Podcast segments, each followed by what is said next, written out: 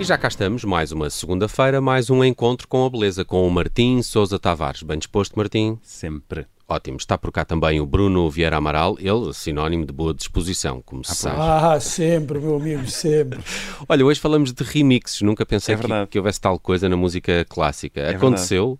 Aconteceu. E eu até ia começar aqui com uma, uma pergunta especificamente para o Bruno, que é o nosso escritor aqui entre os três, que é, é possível um filme ser melhor do que o livro? Por exemplo, o Padrinho É, do, do Mário Puzo é pior do que o filme, o Padrinho? Hum, eh, eu acho que um filme pode eh, não ser, não é ser melhor, mas pode, enquanto filme, ser eh, uma obra tão boa como o livro é enquanto livro. Uhum.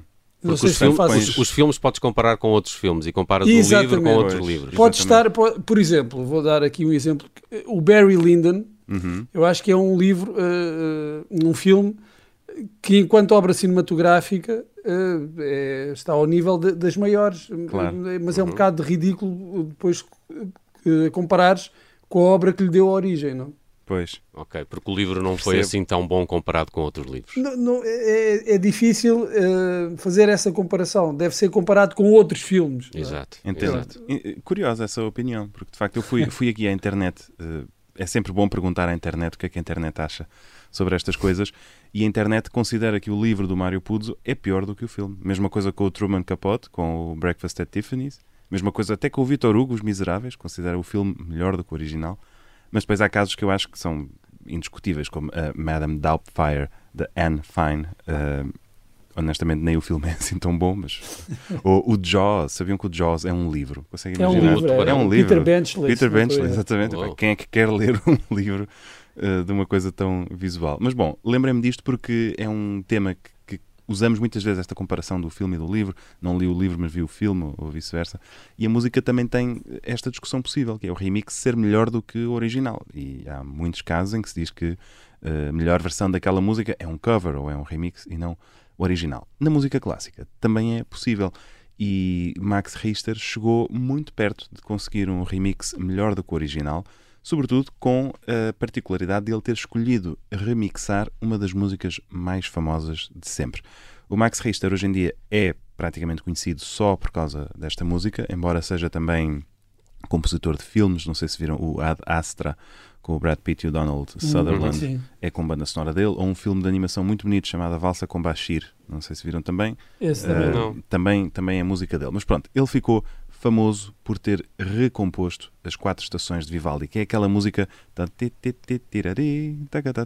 Do ar-condicionado. toda a gente do atendedor de chamadas, do ar-condicionado, é. que está em todo o lado, dá nome às pizzas, dá nome a tudo. Pronto. Ele agarra nessa música e diz: Vou fazer aqui um remix. Ele chamou-lhe Vou Recompor. E portanto chama-se uh, Vivaldi's Four Seasons Recomposed.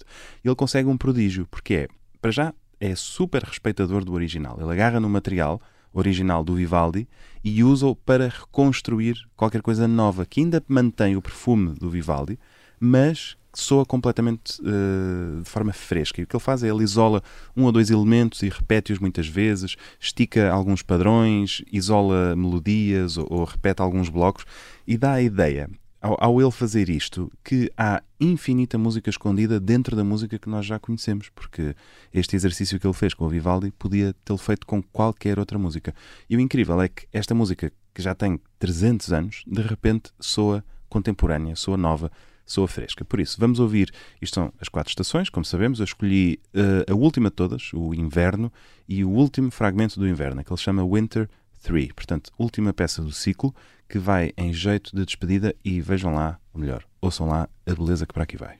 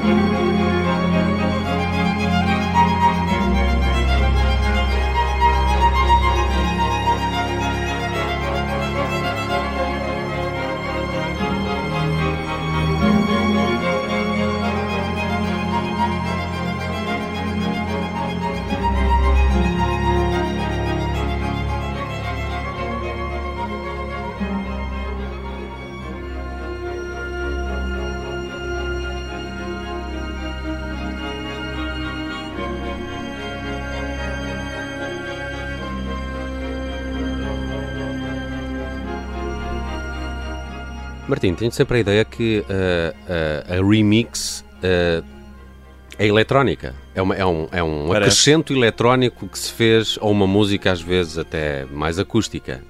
aqui um, ele até usa o, o termo recompose. Recompose, não é? Exatamente. Parece mais adequado, não sei.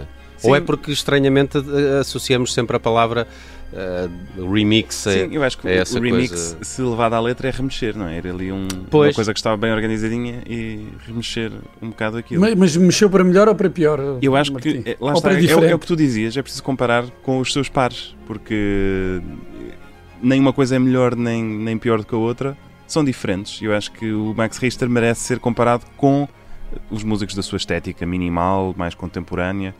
Portanto, na minha opinião, é um, saímos é um, a ganhar. Mas ele é um nome que está entre a clássica e a música alternativa, parece. Sim, sim. Não é? Há bocado é. falavas Olha, eu lembrei-me eu lembrei que ele, uh, uma das uh, músicas uh, dele faz parte da banda sonora do filme Arrival, o primeiro encontro do Denis Villeneuve. Aliás, uhum. é a música quase que acompanha o filme todo. Sim, falávamos e... aqui também do Shutter Island. Sim, uh, e de um episódio qualquer do Last of Us da HBO. Também é verdade, ele, é, ele está, está, em todo lado. Aliás, eu acho que cada vez que ele escreve uma escala uh, musical, pode-se dizer que é uma escala de Richter. Ok. Obrigado. Uh, passando à frente. E, e em Max, Max, Max Obrigado. Richter. Obrigado, não podia deixar Sim. esta passar. Peço não, desculpa. Foi boa. boa. Uh, se, se, se, não gostaram da piada, mas gostaram da música, podem ouvi-la ao vivo já no dia 21 deste mês, daqui a uns dias, em Coimbra, no Festival das Artes, às 9 da noite. Uh, vai estar aqui o vosso amigo a dirigi-la, uh, com a Orquestra Sem Fronteiras. Um sítio lindíssimo, porque o Festival das Artes acontece em plena Quinta das Lágrimas, no, no anfiteatro Colina de Camões, portanto, bem ali ao lado da Fonte das Lágrimas, por isso, paisagem lindíssima, música igualmente bonita.